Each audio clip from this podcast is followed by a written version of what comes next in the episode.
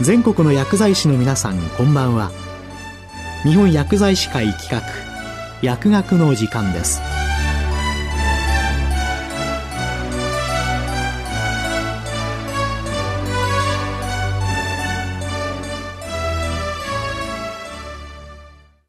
今日はバセドウ病治療ガイドライン2019についてお送りします。解説は伊藤病院内科部長吉村博さんです。バスト病治療ガイドラインが8年ぶりに改定されました。本日はバスト病による甲状腺機能亢進症に対する治療薬であるチアマゾールとプロピルチオーラシル、以下 MMI、PTU と略させていただきます。と無機要素薬についてお話しいたします。1、抗甲状腺薬治療の第一選択薬は何か ?MMI には再帰形成があることが確認されています。PTU にも再帰形成があるのではないかという論文がありますが、まだ確実ではなく、本邦からはそのような報告はありません。それゆえに、効果、重篤な副作用の観点から、期間形成期の妊娠4週から15週を除き、MMI が第一選択薬とされています。2、抗甲状腺薬の投与方法は、MMI は血小タンパクと結合せず、血中半減期は約4から6時間で甲状腺組織への移行性が高く、甲状腺内 MMI 濃度は内服3時間後から20時間保たれます。これに対して PTU は血小タンパク結合率が80から90%と高く、血中半減期が1から2時間と短く、甲状腺組織構成も低いです。そのため MMI は単回投与で十分な甲状腺ホルモン合成抑制効果が得られますが、PTU は分割投与の方が単回投与よりも効果的です。3、密療時の甲状腺機能に応じて、抗甲状腺薬の服用量を変更するのか、甲状腺ホルモンが非常に高値の重症患者と中等症、軽症の患者で初期服用量を変える必要があるかという問題ですが、抗甲状腺薬の投与量が多いほど早期に甲状腺機能は正常化します。しかしながら MMI では薬疹などの副作用が多くなります。バセドウ病治療ガイドライン2011では、重症患者には MMI30 ミリオンパーデー、軽症患者では15ミリオンパーデー投与を推奨しましたが、MMI30 ミリオンパーデー投与では副作用が多くなるので、ガイドライン2019では、重症患者には MMI15 ミリパーデーに要素カリウムガン1錠併用を推奨しています。この併用法と MMI30 ミリパーデー単独投与の効果と副作用を比較すると、併用法の方が甲状腺機能正常化までの期間が少し短く、副作用の出現頻度は併用法7.5%に対して単独法は14.8%でした。4. 妊娠初期の薬物治療は第一選択薬として何が推奨されるか。先に述べましたように、MMI には頭皮欠損、最体ヘルニア、最腸管依存、交尾腔閉鎖などの危険が報告されています。MMI に関連した危険の最も危険な薬剤暴露期は、頭皮欠損以外はいずれも妊娠5週0日から妊娠9週6日までですので、この期間は MMI を避けるべきです。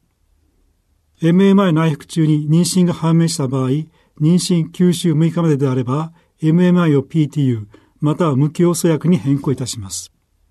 妊娠初期にバスド病が診断された場合は、PTU が第一選択薬になりますが、副作用の発生を早期に発見するために、2ヶ月間は2週間に1回の検査が必要になります。もう一つの選択肢として、軽症のバスト病では、無機要素薬が有用です。バスド病は、妊娠が進むにつれて、その病性が軽くなる例が多く、妊娠経過中に MMI、PTU、無機要素薬を減量、または中止できるケースはほとんどです。なお、無機要素には再帰形成はないと考えられています。5、授乳中のバス病患者に MMI、PTU、無機要素薬は推奨されるか実際の母乳を介する乳児の薬剤暴露の使用として、相対的乳児投与量、レラティブインファントドーズ、RID があります。これは乳児が母乳を介して摂取する薬の容量割る乳児の治療量かける100%で計算されます。この値は MMI では2.5から13.7%、PTU では1.3%以下で、RID は10%以下であれば問題ないとされています。また、母体に MMI10mg パーデを投与した場合、母体体重に換算して0.25から 1.36mg パーデに相当。母体に PTU300mg パーデを投与した場合、母体体重に換算すると 3.9mg パーデに相当します。これ以下の量であれば、字の甲状腺機能に対する影響は軽微と推定されます。これ以上の量を使用する場合は、字の甲状腺機能を調べるか、母乳中の濃度が高い服薬後4から6時間を人工栄養とするように進められます。供養量の上限ですが、今までの報告から MMI20mg パーデ以下、PTU450mg パーデ以下であれば、投与可能と考えられます。無機要素ですが、乳腺上皮細胞には血液中の要素を細胞内に取り込むナトリウム要素浸透多が存在し、母乳中の要素濃度は血中の20から50倍まで濃縮されます。そのため RID は日本人のデータでは700%と非常に高くなります。大量の要素は甲状腺での甲状腺ホルモン合成と分泌を抑制するために、痔は甲状腺機能低下症になる場合があります。甲状腺機能低下症は痔の成長を阻害しますので、授乳中は無機要素治療を避けた方が良いとされています。6. 無下流球症にグラニュロサイトコロニーステミュレーティングファクター GCSF は推奨されるか MMI-PTU とも無下流球症の副作用を起こすことがあります。無下流球症は死に至る場合がある重篤な副作用ですので、早期に診断して薬を抽出する必要があります。無下流球症が起こると、内因性の GCSF が血管内皮細胞、繊維が細胞、マクロファージで産生されます。つまり患者さんは自分で大量の GCSF を産生しているのですが、さらに GCS 製剤を投与して効果があるのかという問題です。無下流球症は下流球数が500パーマイクロリットル以下と定義されていますが、その中でも下流球数が100パーマイクロリットル以下の重症患者では、300マイクログラムの大量の GCSF 投与が下流球数の回復時間を短縮する効果があります。ただし保険未収載です。7、無機要素単独治療の投与方法は、無機要素は甲状腺ホルモンの材料で必要な元素ですが、大量に服用すると甲状腺ホルモンの合成分泌を抑制します。この作用を利用して MMI、PTU の副作用のために手術などを予定している患者で甲状腺機能を正常にする目的で使用されています。無機要素の作用は甲状腺からのホルモン分泌を抑制しますので、MMI、PTU に比べて早く効果が見られます。しかし長期に使用すると効果がなくなってしまうことがあるので、以前は無機要素単独でバソドー病を治療することはあまり推奨されていませんでした。最近主として日本から軽症バソドー病患者に投与して良好な結果が報告されてきました。無機要素治療の利点は重篤な副作用がないことで薬品もほとんどありません。問題点は先ほど述べましたように効果がなくなってしまうことがあることと再発率が MMI、PTU に比べて少し高い点です。8. 抗甲状腺薬の副作用とその対策は MMI と PTU の両方に報告されている重篤な副作用としては無下流球症、半血球減少症、重症肝機能障害、周度 SLE、間質性肺炎、NP1 化関連血管炎、発熱を伴う全身発疹があり、MMI のみに報告されている重篤な副作用としては、インスリン自己免疫症候群、黄門金融解消、多発性関節炎があります。両薬に共通な軽症な副作用として、限局した発疹、一過性 AST、ALT 上昇があります。両薬に出現する副作用の中でも、重症肝機能障害、NPO 安価関連血管炎、一過性 AST、ALT 上昇は PTU の方が発症頻度は高いです。重篤な副作用の中で比較的頻度の高い無下流球症、重症肝機能障害は服薬開始後3ヶ月内に発症することがほとんどですので、服薬開始後2ヶ月間は2週間に1回の血液検査が進められています。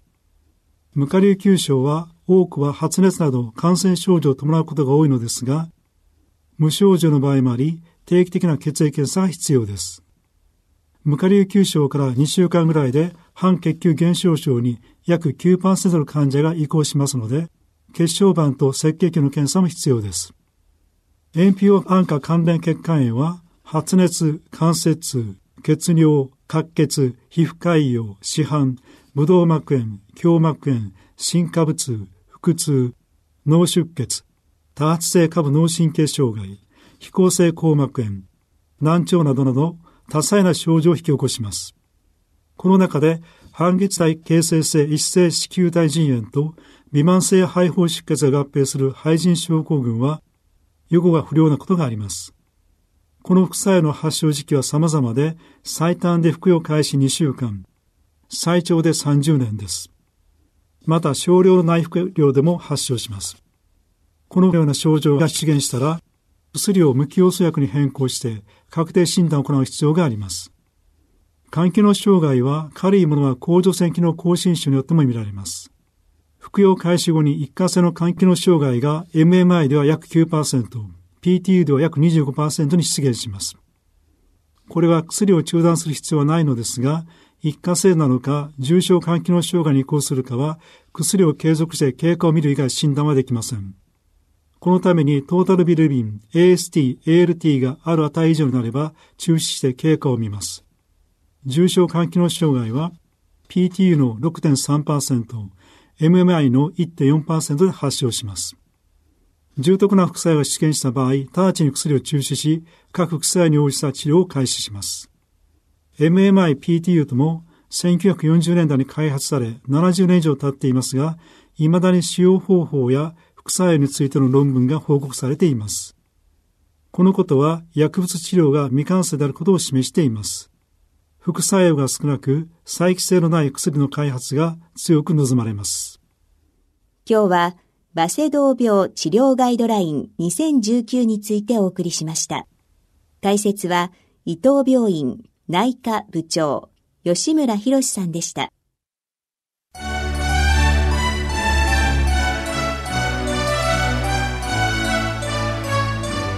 本薬剤師会企画薬学の時間を終わります。